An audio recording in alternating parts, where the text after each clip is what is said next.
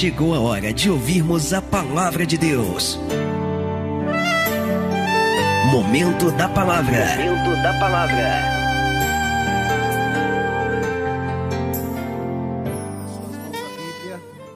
Pega a palavra de Deus. E eu gostaria que você abrisse comigo no Evangelho de João, no capítulo de número 6. Eu quero dar boa noite também para você que nos acompanha pela internet. Deus abençoe a tua vida. Pegue também a palavra de Deus e abra conosco. Todos nós que estamos aqui na igreja, você que nos acompanha pelo canal também, seja muito abençoado nesta noite, em nome de Jesus.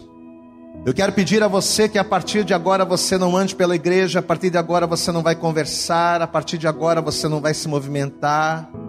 A chance de beber água, a chance de ir no banheiro já passou. Agora é momento de você prestar muita atenção naquilo que Deus vai ministrar. A palavra de hoje é uma palavra muito simples, sabe? A palavra de hoje é uma palavra muito simples, muito conhecida. Mas eu acredito que Deus ele ministra o nosso coração não só através de grandes revelações, mas também nas coisas simples. O Senhor ele é simples. Eu costumo dizer o seguinte, que a vontade de Deus ela é simples. Não significa ser que não significa que é fácil. Servir a Deus, pastor, defina servir a Deus. Servir a Deus é simples. Não é fácil, mas é simples. Pastor, defina a vontade de Deus. A vontade de Deus é simples, mas não é fácil. E é quando a gente vai ouvindo a palavra e entendendo que a gente vai descobrindo isso. O que Deus exige de nós são coisas muito, muito simples. O homem exige mais de nós do que o próprio Deus. Você sabia disso? Os seres humanos, eles exigem muito de nós. Principalmente as pessoas que estão no mundo, quando olham para nós que somos cristãos, as pessoas exigem muito de nós. Elas exigem uma perfeição que nenhum de nós temos. O homem exige muito de nós, Deus não. As coisas de Deus, aquilo que Deus exige de nós são coisas simples. Porém, muitas das vezes não são fáceis. Porque as coisas simples que Deus exige de nós, ou que Deus requer de nós, nos exige, nos exige renunciar a nós mesmos. São coisas simples, mas não são fáceis. Abrir mão da carne, abrir mão das vontades, morrer para viver. Glória a Deus, igreja. É simples, mas não é fácil. Mas é quando nós estamos com a nossa vida à luz da palavra que dentro da simplicidade tão difícil de Deus a gente consegue fazer a sua vontade. Você encontrou aí? Eu falei o texto? Rapaz, estou falando tanta coisa aqui, Espírito Santo vai dando e a gente vai falando. Evangelho de João. Você que está em casa também, abra conosco, por favor, João. Evangelho de João, no capítulo 6. Como dissemos, a palavra hoje é muito, muito simples. Acredito que hoje nós não vamos nem nos alongar tanto. Mas às vezes eu falo isso, mas na hora Deus vai dando, vai falando, e a gente vai falando, falando. Eu acredito que até meia-noite a gente termina. Rapaz, mas foi bem murcha glória a Deus, hein? Acho que em casa foi melhor. Tá bom até meia-noite, glória a Deus? Brincadeira, brincadeira. Evangelho de João, capítulo 6. E essas palavras não foram ditas por profetas, esta palavra não foram ditas, não foi dita, essa palavra não foi declarada, dita por um apóstolo, por um discípulo. Essa palavra foi dita pelo próprio Senhor Jesus. João capítulo 6, verso 35 diz assim: E Jesus lhes disse: Eu sou o pão da vida. Aquele que vem a mim não terá fome e quem crê em mim nunca terá sede. Glória a Deus. Rapaz, que declaração maravilhosa. Olha que declaração o Senhor Jesus ele está fazendo aqui. E por mais que esta palavra esteja sendo dita para aqueles que o seguiam, na verdade, essa palavra se estende para mim, para você, para todos nós que estamos aqui hoje. Essa palavra é para mim, essa palavra é para você, amém? É como se Jesus estivesse dizendo para você, para mim, para nós: Eu sou o pão da vida. Você não vai ter fome se estiver comigo, você não vai ter sede se estiver comigo, amém? Mas o que é que Jesus requer? para ser o nosso alimento, para ser a nossa água. O que que Jesus está requerendo aqui de uma maneira bem sutil, para que não tenhamos fome nem sede nele, que nós nos aproximemos, que nos acheguemos a ele. Aquele que vem a mim. Eu tenho que ir até Jesus. Mas eu tenho que ir até Jesus para quê? Para buscar dele aquilo que vai matar a minha fome. Ele está dizendo: Eu sou pão, eu tenho que ir até Jesus. O pão não vai até você. Vira para esse irmão bonito que está teu lado e diga: O pão não vai até você, não, meu irmão. Você que tem que ir até ele. É você que tem que ir lá, é você que tem que vir. Glória a Deus. Às vezes a pessoa quer ficar parado de braço cruzado. Ah, Jesus é o alimento vivo, então vou ficar parado, vou deixar que ele vai chegar. Não. Chegai-vos a Deus, diz a palavra, e ele se chegará a vós. Eu preciso dar o passo para que a coisa aconteça. Vou ler de novo, estamos em João 6, verso 35. E Jesus lhes disse: Eu sou o pão da vida. Aquele que vem a mim não terá fome, e quem crê em mim nunca terá sede. Amém. Em Mateus capítulo 11, se eu não me engano, Jesus ele disse: Vinde a mim todos vós, não alguns, mas todos. Vinde a mim todos vós que estáis cansados, sobrecarregados, oprimidos, e eu vos aliviarei. Deixa eu dizer uma coisa para você nessa noite, eu não sei o que você está passando. Eu não sei o que você está passando dentro da tua casa, com a tua esposa, com teu marido. Eu não sei o que você está passando na tua vida familiar. Eu não sei o que você está passando na tua vida profissional. Eu não sei o que você está vivendo, mas uma coisa eu posso dizer: Jesus é o alimento que você precisa para que você seja suprido em todas as áreas da tua vida. Jesus Cristo é a água que tem o poder de suprir a tua sede, independente de que sede seja essa. Você crê nisso? Amém? Deixa eu pedir uma coisa para você, estenda a tua mão aqui para frente, não vamos orar, mas eu quero que você me abençoe nesta hora. Sabe por quê? Porque às vezes a gente vem na igreja e às vezes não é nem toda uma pregação, às vezes uma frase que a gente fala, uma palavra que a gente diz, ela tem o poder de mudar a vida de uma pessoa. Às vezes a pessoa ela vem na igreja e uma palavra que ela ouve parece que vira uma chave dentro do coração dela. Então eu quero pedir para você estender a mão aqui para frente e orar pela gente. Para quê? Para que Deus venha colocar essa palavra na nossa boca. Amém? Então fecha os teus olhos, estenda a tua mão, fecha os teus olhos, vamos orar. Senhor, em nome de Jesus Cristo, a tua palavra nesse instante, a tua palavra nesse momento, ela será pregada. Ó Deus, nós adoramos ao teu nome, louvamos a ti através de cânticos, glorificamos ao Senhor nesta hora através da adoração. Mas a real razão, o real propósito de estarmos aqui, além, é claro, de te adorar, é também para nós ouvirmos a tua palavra, porque é a tua palavra que nos direciona para o centro da tua vontade. E quando nós nos colocamos no centro da tua vontade, Senhor, que é boa, perfeita e agradável, é que somos supridos e saciados por ti. Por isso, ó Deus, vem agora em nome de Jesus, vem agora tomando, Senhor, a nossa vida em tuas mãos, e como eu acabei de dizer, coloca na minha boca, Senhor, a palavra que esta pessoa não quer, mas a, pessoa, a palavra que esta pessoa precisa ouvir, para que a sua vida seja transformada, para que o seu entendimento seja renovado, e tendo renovado o seu entendimento pela palavra liberada, esta pessoa viva a tua boa, perfeita e agradável vontade. Jogue por terra agora os impedimentos, as barreiras, os obstáculos que tentarem se opor à tua palavra. Prepara os ouvidos para te ouvir, o coração para receber e principalmente a nossa mente para assimilarmos aquilo que vai ser dito, para que colocando em prática sejamos abençoados por ti. Para a glória, honra e louvor do teu nome, fala conosco nesta hora. É o que nós te pedimos com toda a fé e desejar e agradecemos no nome de Jesus. E toda a igreja diga amém, Jesus. Diga graças a Deus. Você que está aqui, você que está em casa, vamos aplaudir bem forte ao Senhor. Vamos fazer uma adoração agora. Vamos fazer um contato com o céu agora. Aplauda aqui, aplauda na tua casa, abre a tua boca, diga glória a Deus. Receba a nossa adoração nesta hora. Amém, Jesus. Por favor, sente-se no teu lugar. Nós vamos estar fazendo uma breve introdução, então é muito importante, como a gente já pediu, Que a partir desse momento você não venha se distrair com nada, que você não venha olhar para o relógio, nem olhar para a pessoa que está ao lado. A partir de agora, a tua atenção total será ou aqui para frente, ou então para a palavra de Deus. Nesse momento, quero pedir a você: olhe para cá, preste atenção. Você que está em casa, a mesma coisa. Preste atenção naquilo que vamos ministrar. Você sabe que todo ser vivo, todo o ser vivente, seja ele qual for, seja ele a espécie que for, ele necessita de alimento para a sua vida.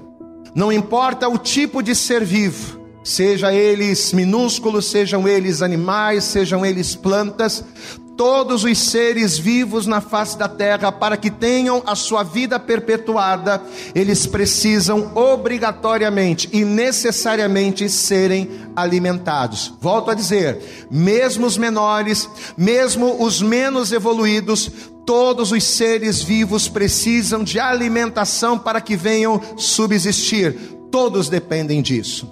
Porém, apesar de parecer e de certa forma, apesar de até mesmo gerar uma certa confusão, existe uma diferença muito grande entre você ser alimentado e entre você ser nutrido. Uma coisa é a pessoa se alimentar, outra coisa é a pessoa se nutrir. Pastor, o que, que é a alimentação? Segundo o que nós pesquisamos, alimentação é tudo que envolve o ato de comer. Então, quando você se alimenta, a alimentação é tudo que nós ingerimos na intenção de saciar as necessidades do nosso corpo. Então, aquela fomezinha que você sente ali no meio do dia, já é o teu estômago falando para você: ó, você precisa colocar, você precisa forrar o teu estômago, você precisa se alimentar de alguma coisa, porque você está com fome. Então, a alimentação é basicamente você ingerir os alimentos para que você venha saciar a tua fome, enquanto que a nutrição já, já é algo um pouco mais além. A nutrição são as ações do organismo que visam aproveitar de maneira saudável todas as substâncias que ingerimos. Então, uma coisa é eu encher o meu estômago, uma coisa é eu comer para saciar a minha fome. Outra coisa é eu ser nutrido por aquilo que eu estou ingerindo, por aquilo que eu estou comendo. Então, muitas das vezes, o fato de nós nos alimentarmos não significa necessariamente que estamos nos nutrindo, porque dependendo da qualidade daquilo que eu como, eu posso não estar trazendo nutrientes necessários para que eu venha ter um corpo saudável. Se a pessoa está acostumada a só comer produtos industriais, se a pessoa está acostumada apenas a ingerir alimentos que não têm valores calóricos ou que não tenha valores que venham nutrir, suprir as necessidades do corpo, a pessoa só vai encher o estômago, mas na verdade ela não estará nutrida. Vamos um pouquinho para a história para a gente entender. A história nos relata que os primeiros seres humanos, os primeiros homens, o homem primitivo, ele se alimentava basicamente de vegetais e de frutas. Então, os primeiros homens que habitaram na face da terra, eles começaram nessa dieta, não é? Era ou vegetais ou frutas. Só que com o passar do tempo, o instinto humano e a necessidade de, é, aliada a uma necessidade de sobrevivência, acabou fazendo com que o homem buscasse outras alternativas. Grandes caçadores começaram a se levantar na terra, e aquele homem que a princípio se alimentava apenas de vegetais, aquele homem que se alimentava a princípio apenas de frutas, agora ele também estaria se alimentando de carne. Seriam os primeiros animais, os primeiros caçadores que se levantaram sobre a terra. E uma vez que o homem mudou seu cardápio, uma vez que o homem deixou de comer vegetais e frutas e passou a se alimentar de carne, houve também a necessidade que ele evoluísse em outras áreas. Por exemplo, o homem, ele agora tinha necessidade de cozer os alimentos, porque ele agora se alimentava de carne, ele não iria comer carne crua. Então o homem começou a se voltar para o artesanato. As, os homens começavam, começaram a, a construir pa, panelas de cerâmica, não é? Para que eles pudessem cozer os alimentos e ao mesmo tempo armazená-los para que eles não viessem se perder. Então, ao longo das gerações, ao longo dos, dos anos, o ser humano ele foi se evoluindo naquilo que dizia respeito à sua alimentação, até que houve uma época em que o ser humano, por ele estar avançado nas técnicas de armazenamento, de cozimento, o homem ele passou a se alimentar de um alimento assim muito rico, muito próprio, muito especial. O, o, o, homem ele começou a sentir a necessidade e ao mesmo tempo a se inclinar para um alimento rico que era o pão. Quando o homem começou a desenvolver as suas técnicas, quando ele começou a cozer os alimentos, ele entendeu que ele podia comer o pão, e o pão acabou se tornando um alimento muito rico e ao mesmo tempo muito ingerido pelos homens. Pastor, por que, que o pão ele se tornou um alimento tão importante para a vida humana? A gente foi pesquisar. E na verdade, dois foram os motivos, duas foram as razões principais para que o pão se tornasse um alimento tão importante. Primeiro, porque o pão, segundo o que a gente estudou, é uma fonte de carboidratos. E você sabe que os carboidratos, eles são responsáveis pela energia do corpo. Então, a energia que o meu corpo tem para andar, para realizar tarefas, a energia que o meu corpo tem para realizar trabalhos, esta energia ela é gerada basicamente pelos carboidratos e o pão era um alimento rico em carboidratos. Então a primeira razão pela qual o pão se tornou um alimento tão especial para o homem, primeiro, através dos carboidratos, o pão era uma fonte de energia. Diga comigo, o pão. Mas vamos lá, vamos participar. Diga, o pão era uma fonte rica em energia. Amém? Esse é o primeiro motivo. O segundo motivo da importância do pão é que o pão ele é bom para as funções intestinais.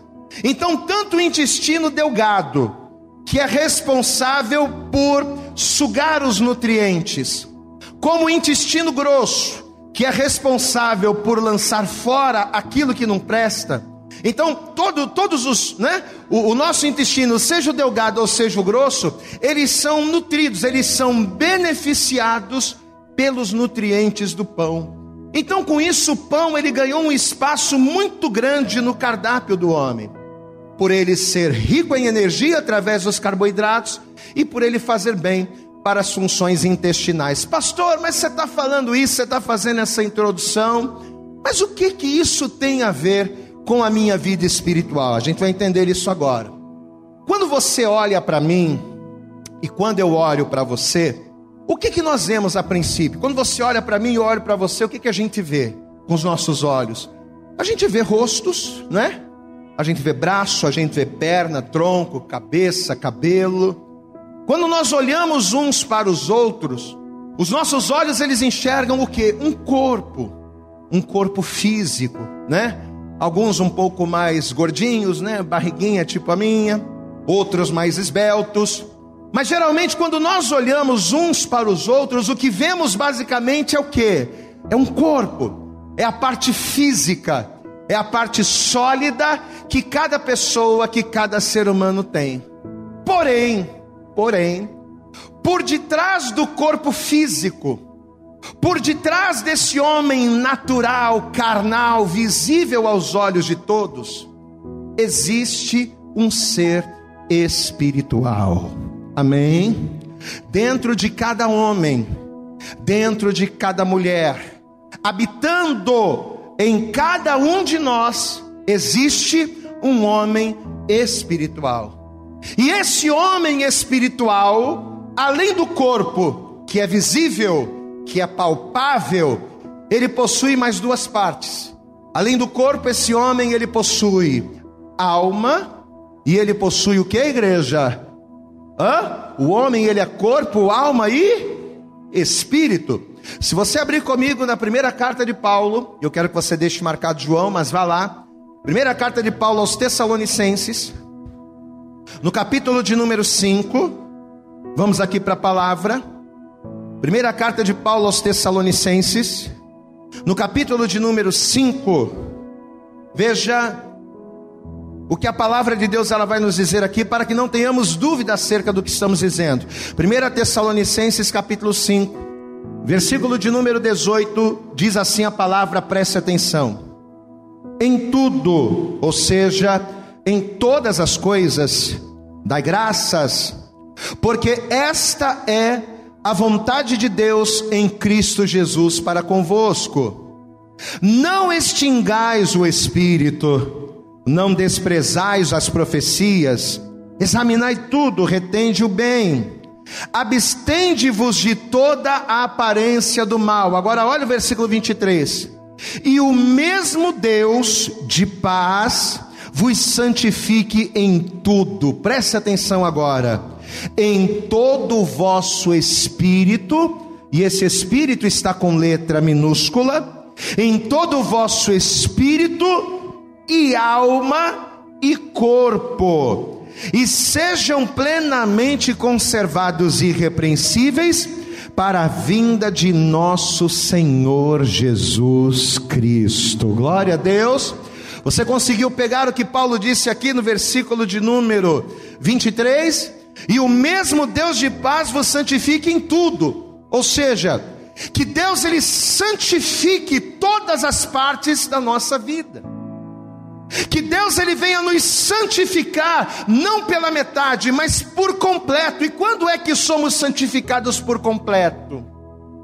Quando somos santificados no corpo, mas também na alma e no espírito. Diga glória a Deus. Então, segundo Paulo, segundo o que Paulo está dizendo aqui, o, ser humano, ele não é só este corpo físico, este corpo natural, carnal e visível aos olhos humanos, não. Mas existe uma parte de nós invisível aos olhos, que é tão importante e que precisa ser tão santificada quanto o nosso corpo. Pastor, o que, que representa o corpo? O corpo a gente já falou, não é? Já é uma coisa mais simples. O corpo é a nossa parte ativa, não é?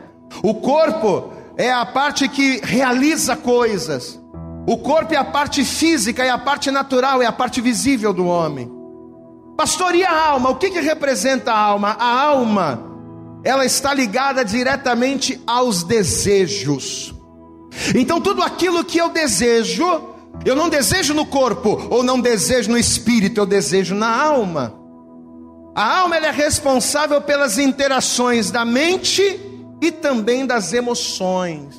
Diga comigo, a alma bem alto, a alma é responsável pelos meus desejos, que segundo Paulo precisam ser santificados. Não é só o corpo que precisa da atenção, não é só o corpo que precisa ser fortalecido, mas a alma também. Porque da alma procedem os desejos, as vontades, a alma interage, interage com a mente. Pastor, e o espírito? O espírito com letra minúscula, porque não é o espírito de Deus, é o espírito do homem. O espírito do homem está ligado ao seu coração. O espírito do homem está ligado aos sentimentos que nos movem. Eu quero que você abra comigo no Salmo 51. Vamos para a Bíblia, vamos para o Antigo Testamento. Abre lá. Salmo de número 51.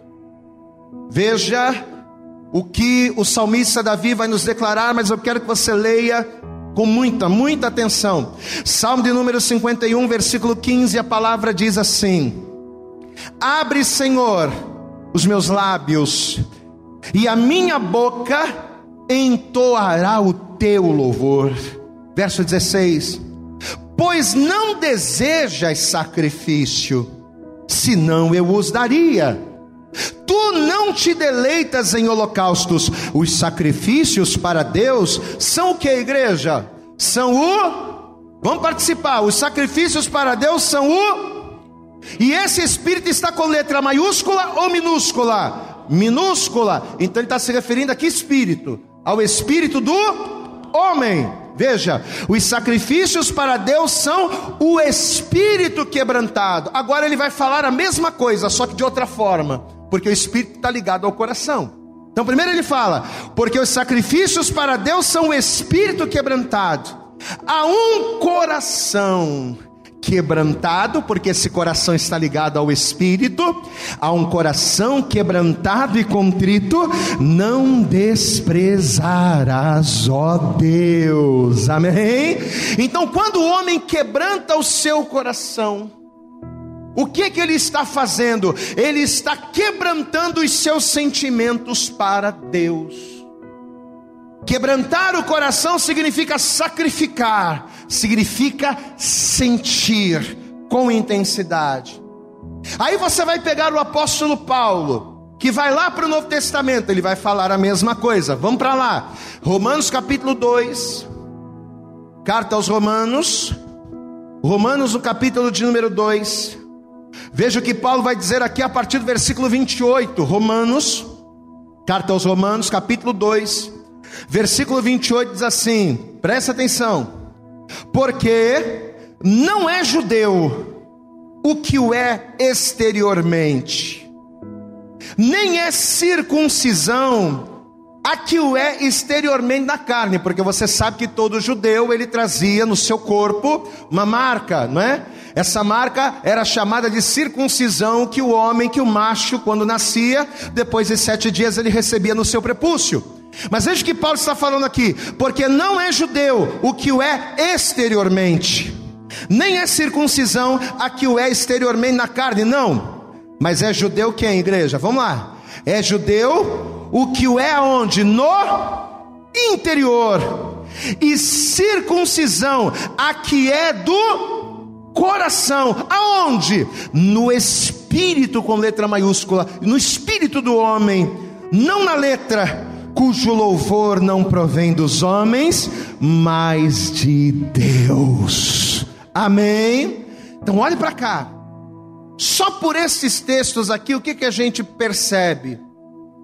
Só por esses textos a gente tem a confirmação bíblica de que o ser humano ele é, diga comigo, corpo. Vamos lá, vamos interagir bem alto. Diga corpo, alma e espírito. Até aí Nenhuma novidade, pastor, tudo tranquilo.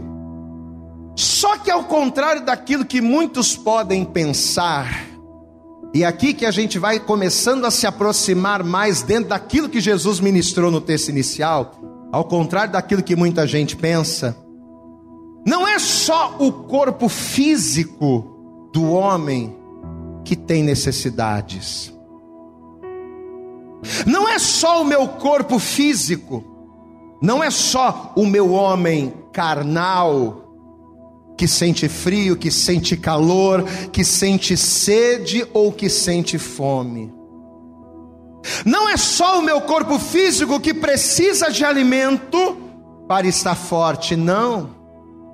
Mas o meu corpo espiritual, que está aonde os meus olhos não conseguem enxergar, o meu homem espiritual, formado também pela alma e pelo espírito, que habitam dentro do homem e que faz parte dessa interação, ele também tem necessidades das quais precisam ser supridas.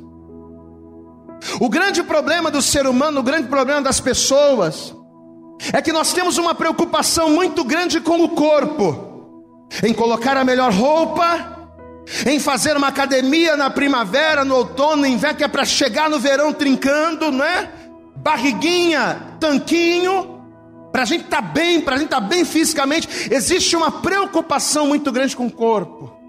Eu vou comer alimentos balanceados, eu vou fazer uma dieta balanceada, que é para o meu corpo estar legal. Só que o que o homem se esquece é de que não é somente o corpo que precisa de atenção mas a alma, responsável pelos desejos que interagem com a mente, e o coração, responsável pelos sentimentos que eu tenho, eles também precisam de cuidados.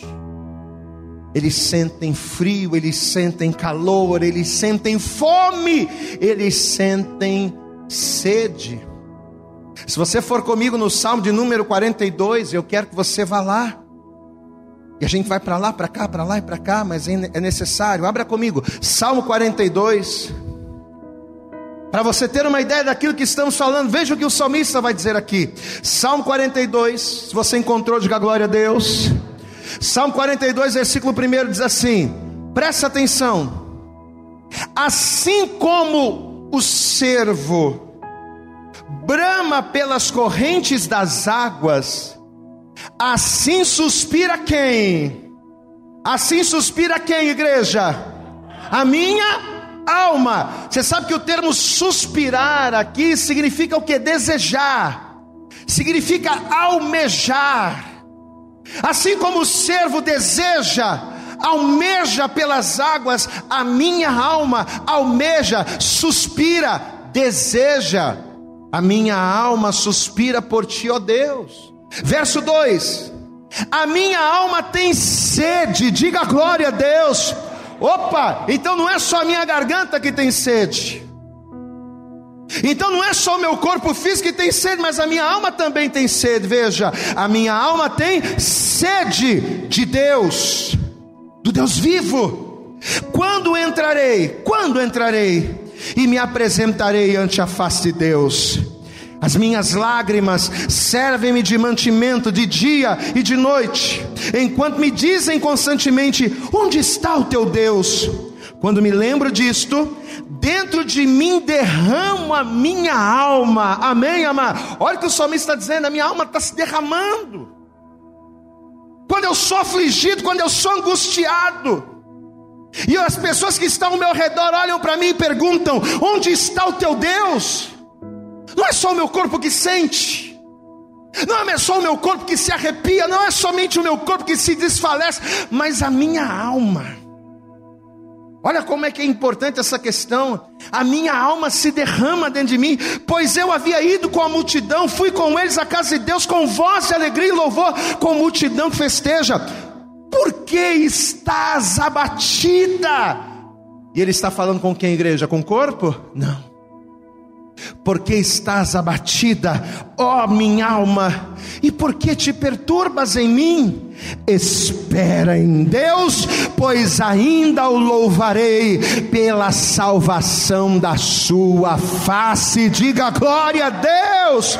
Pode aplaudir bem forte ao Senhor aí. Não se abata, minha alma. Espera em Deus. Mas veja o detalhe da palavra. Veja que não é somente o corpo que se derrama, não é somente o corpo que desfalece, não é somente o meu semblante que descai diante de uma adversidade, diante de um problema, mas a minha alma também sente, o meu coração também sente. Amados, e é justamente aqui, preste atenção, é justamente aqui, entendendo as necessidades do corpo espiritual, entendendo as necessidades do homem espiritual que habita dentro de nós e que não é visível aos olhos, é que a gente vai cair no texto que Jesus declarou lá no início, lá em João capítulo 6. Presta atenção. Jesus, ele estava fazendo um grande sermão, pregando a palavra para uma multidão de pessoas. E aonde Jesus estava, as pessoas rapidamente se aglomeravam porque a palavra que Jesus pregava era algo tremendo.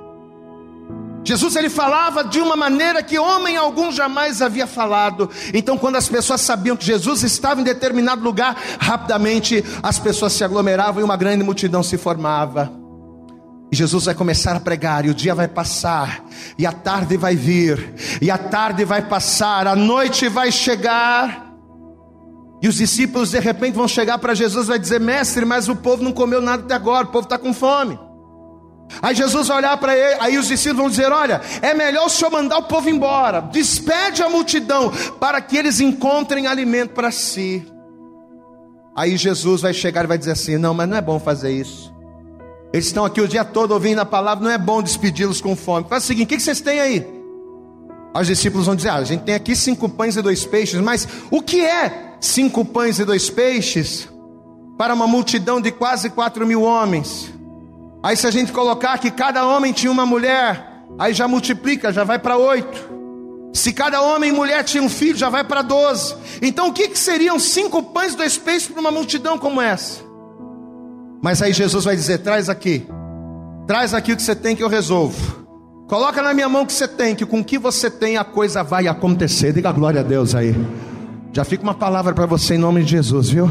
O milagre de Deus na tua vida não vai ser feito de coisas extraordinárias, não. O milagre de Deus na tua vida vai acontecer diante daquilo que você tem. É aquilo que você tem nas mãos e que você coloca diante de Deus é que faz com que o sobrenatural aconteça. O que é que você tem, mulher? Ah, eu tenho um pouquinho de azeite na botija. Então, é o azeite, é o que você tem que vai gerar o milagre. Moisés, o que, que você tem na mão? Ah, Senhor, eu tenho cajado. Então por que, que você está clamando a mim? Toca nestas águas, porque quando você tocar nas águas, o mar vai se abrir e o meu nome vai ser glorificado. Amém? É o que eu tenho. Aí Jesus vai chamar: vem cá, traz aqui os cinco pães, traz aqui os dois peixes. Jesus vai lá e vai multiplicar. Aquela multidão vai ser alimentada. Todo mundo vai comer. E diz a Bíblia que, além de todos terem sido saciados, ainda vai sobejar doze cestos cheios. Glória a Deus, a multidão comeu, todo mundo foi embora. Só que no dia seguinte, no dia seguinte desta multiplicação, as pessoas vão atrás de Jesus, só que Jesus já tinha ido embora. Aí o que, que elas vão fazer? Elas vão atravessar o outro lado do mar. Quer dizer que Jesus foi embora? Pera aí, vamos pegar os barcos, vamos lá. Elas vão atravessar o outro lado do mar porque eles queriam ter com Jesus. Mas eles queriam ter com Jesus por quê? Amado, não era por causa da palavra que eles ouviram. Eles queriam chegar até Jesus, eles queriam alcançar Jesus. Não era porque Jesus era o Senhor, não era para alimentar o espírito, ou para doutrinar ou consolar a alma, mas eles estavam procurando Jesus por causa do pão que Jesus multiplicou e que eles comeram. Vamos voltar para o Evangelho, para o texto inicial, Evangelho de João, capítulo 6. Vamos lá. João, Evangelho de João, capítulo 6. Veja o que a palavra vai dizer aqui a partir do versículo de número 22. João, Evangelho de João, capítulo 6, se você encontrou, diga glória a Deus aí. Versículo 22, preste atenção. No dia seguinte, a multidão estava do outro lado do mar, vendo que não havia ali mais do que um barquinho, a não ser aquele no qual os seus discípulos haviam entrado, e que Jesus não entrara com os seus discípulos naquele barquinho, mas que os seus discípulos tinham ido sozinhos. Contudo, os outros barquinhos tinham chegado de Tiberíades, perto do lugar onde comeram pão, havendo o Senhor dado graças. Versículo 24: Vendo, pois, a multidão, que Jesus não estava ali, nem os seus discípulos, o que, que eles fizeram? Eles entraram todos no bar, nos barcos e foram a Cafarnaum em busca de Jesus. Glória a Deus por isso. Glória a Deus por isso. Salvo de que eles estavam indo até Jesus, volto a dizer, não para não para suprir o coração, não para consolar o coração ou acalmar a alma, mas eles estavam indo lá para quê? Por causa do corpo. Veja, Versículo número 24: Vendo, pois, a multidão que Jesus não estava ali, nem os seus discípulos entraram eles também nos barcos e foram a Cafarnaum em busca de Jesus. E achando no outro lado do mar, disseram-lhe: Rabi, quando chegasses aqui? E Jesus respondeu-lhes e disse: Olha o que Jesus vai responder. Na verdade, na verdade vos digo que me buscais, mas não pelos sinais que vistes mas vocês estão me buscando porque comestes do pão e vos saciastes. Trabalhai, porque preste atenção, eles tiveram muito trabalho, eles tiveram que arrumar o barco, eles tiveram que atravessar o mar, eles tiveram que procurar Jesus, eles tiveram um esforço tremendo para achar Jesus, mas para quê?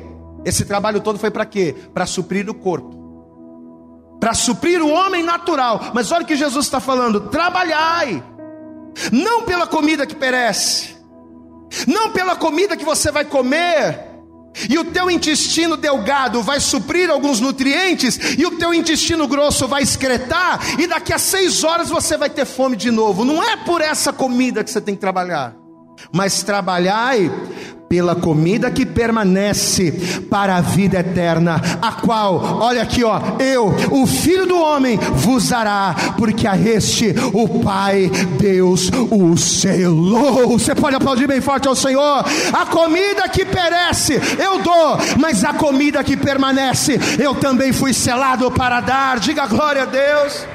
Olha o que Jesus está dizendo aqui, agora olha para cá, presta atenção. Por que, que Jesus está trazendo essa palavra para essas pessoas? Porque o pão que sacia, o pão que alegra, o pão que nutre o nosso corpo, a nossa carne, não pode fazer nada nem pelo nosso espírito e nem pela nossa alma. Você pode comer o pão natural, mas o pão natural ele não tem poder de suprir o teu homem espiritual. Você pode comer o pão natural, mas o pão natural não tem poder de conter a tua alma. Vamos trazer para nós, pastor, o que, que significa o pão natural? O pão carnal representa as coisas desse mundo, as coisas que satisfazem a nossa carne. Você sabe que tem pessoas que trabalham muito, pessoas que sobem monte, pessoas que fazem campanha, pessoas que vão e a, e a pessoa se esforça e trabalha, mas trabalha para quê? Trabalham para buscarem o pão que perece. Eu falei isso aqui de manhã, e eu sempre falo isso, vou continuar falando. O que mais a gente vê por aí é pessoa fazendo campanha para Deus abrir a porta de emprego, para Deus dar a chave da vitória, para Deus fazer dele rico, não, eu vou fazer, não, eu tenho que ir na igreja, eu tenho que fazer a campanha porque Deus vai me prosperar, eu tenho que ir para a igreja, eu tenho que fazer a campanha porque Deus vai me abrir a porta. A gente vê pessoas fazendo campanha para tudo, a gente não vê pessoas fazendo campanha para ser mais espiritual. Eu vou fazer uma campanha de sete semanas para eu ser mais crente. Glória a Deus, igreja. Ah, pastor, eu vou fazer uma campanha de sete semanas na igreja. Para quê, irmão? Para buscar a chave do carro? Não, para eu ser mais santo. Deixa eu dizer uma coisa para você, olhando nos teus olhos: você não precisa fazer campanha para Deus te dar o carro, para Deus te dar a casa, para Deus te dar o pão natural. Você não precisa. Se você for fiel, se você buscar a Deus, se você buscar o alimento espiritual, o pão natural será uma consequência de Deus sobre a tua vida. Oh glórias! Quando nós buscamos a Deus em primeiro lugar, as bênçãos dele nos alcançam. As coisas deste mundo, olhe para mim, as coisas deste mundo que representam o pão natural, elas não podem suprir o teu homem espiritual. Dinheiro, olha aqui para mim: dinheiro, fama, sucesso, essas coisas não podem consolar a tua alma ou cuidar do teu espírito. Até porque se pudessem, a gente não via tanta gente rica dando tiro na cabeça e se matando. Tem um monte de gente rica, milionária por aí, que se joga do prédio, que mata a família, que se suicida, que faz coisa tremenda. Por quê? Porque tem muito pão natural, mas o coração está arrasado, a alma o domina. Por quê? Porque tem o pão natural, mas o pão espiritual, o pão que mata a fome interior do homem, as pessoas às vezes não têm. Pastor, e por que, que eu não devo buscar o pão apenas natural, mas por que, que eu preciso cuidar do meu Por que, que além de cuidar do meu corpo, eu preciso cuidar da minha alma? Por que, que além de cuidar do meu corpo, eu preciso cuidar do meu coração? Sabe por quê?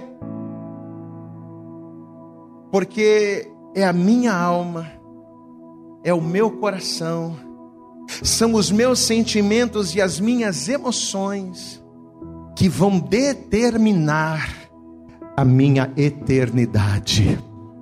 Você entende isso?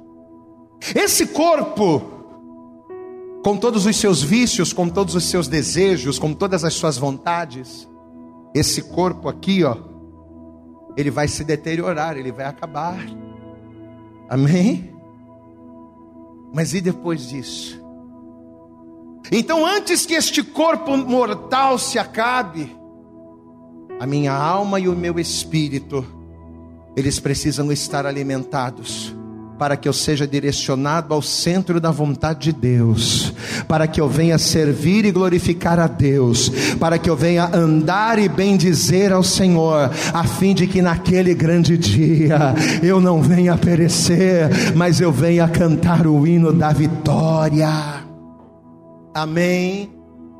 Por mais que a gente nutra a nossa carne com o pão carnal, que são as bênçãos desta terra, por mais que a gente nutra o nosso corpo com o pão natural, por mais que a gente se encha de carboidratos, e a gente tem energia para trabalhar e para correr atrás, e disposição, e inteligência, e pai, vou e tá, isso é o mais importante para a minha vida. Por mais que a gente faça essas coisas, é o nosso espírito, é a nossa alma que vão determinar a nossa eternidade. E se o espírito não estiver forte, e a nossa alma não estiver acalentada, nós só vamos fazer aquilo que não agrada a Deus.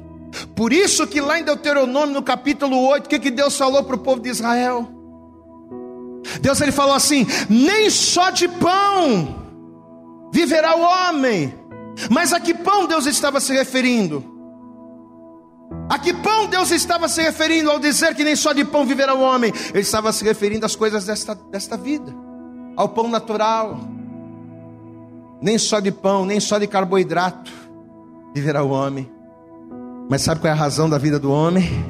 Sabe o que, que faz o homem viver, não somente nessa terra, mas viver eternamente? É a palavra que sai da boca do Senhor. Sabe por quê? Porque a palavra que sai da boca do Senhor nada mais é do que o Verbo vivo que representa Jesus. E quem é Jesus? Jesus é o pão vivo que desce do céu.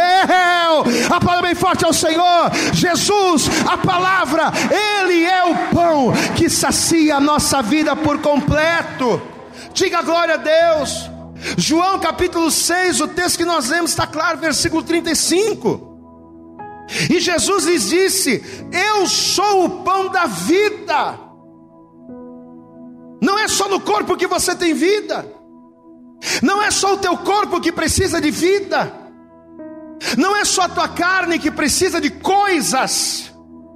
O teu coração e a tua alma também precisam. Mas aquilo que o teu coração precisa e que o corpo não pode te dar, aquilo que a alma precisa e que o pão natural não pode te dar, eu posso te dar, eu posso te alimentar, eu posso te satisfazer, porque eu sou o pão da vida. Aquele que vem a mim não terá fome, aquele que vem a mim não terá sede. Diga glória a Deus, meu irmão. Eu não sei o que você precisa hoje, pastor. Eu preciso de tanta coisa. Eu preciso, pastor, do pão natural, sim. Estou com a vida toda descangalhada, pastor. Estou precisando de um emprego novo. Estou precisando de uma restauração na minha família. Estou precisando de uma restauração na minha casa. Eu estou precisando, pastor, que Deus ele faça uma um mover na minha vida natural. Está precisando disso? Só quero que a palavra está dizendo.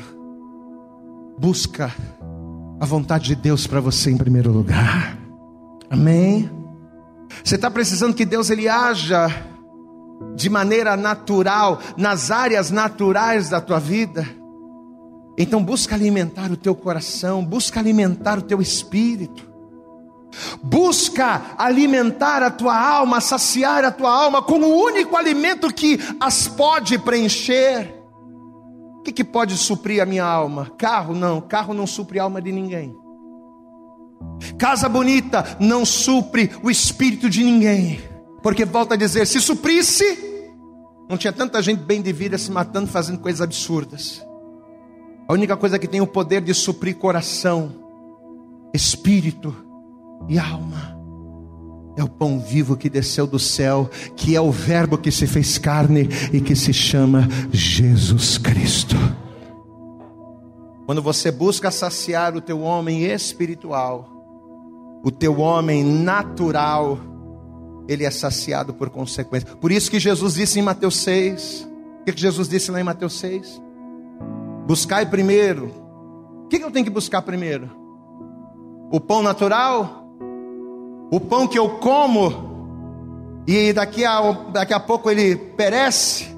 o intestino grosso excreta e daqui a 5, 6 horas eu tenho fome de novo. É esse pão? Não. Buscar em primeiro lugar o que? O reino.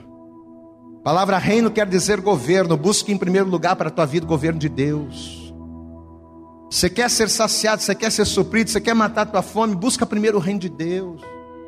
Busca o governo de Deus para a tua casa, para a tua família, para a tua vida, para o teu trabalho. Busca o governo de Deus em primeiro lugar e a sua justiça. Porque fazendo assim, as demais coisas, o pão natural, né? né? Aquelas coisas que você precisa, que todo mundo precisa e Deus sabe disso. Deus sabe que você precisa de um carro, da casa, do emprego. Deus sabe que você precisa. Deus sabe o que você precisa. Você não precisa ficar desesperado, não. Peraí, se um pássaro que não trabalha, que não fia, eu cuido dele. Não trabalha, não faz nada e eu estou lá cuidando dele. Se a erva do campo, que hoje existe e amanhã é lançado no fogo, eu avisto com formosura tamanha quanto a de Salomão, você acha que eu não vou cuidar de você? Homem de pequena fé. É claro que Deus vai cuidar de você.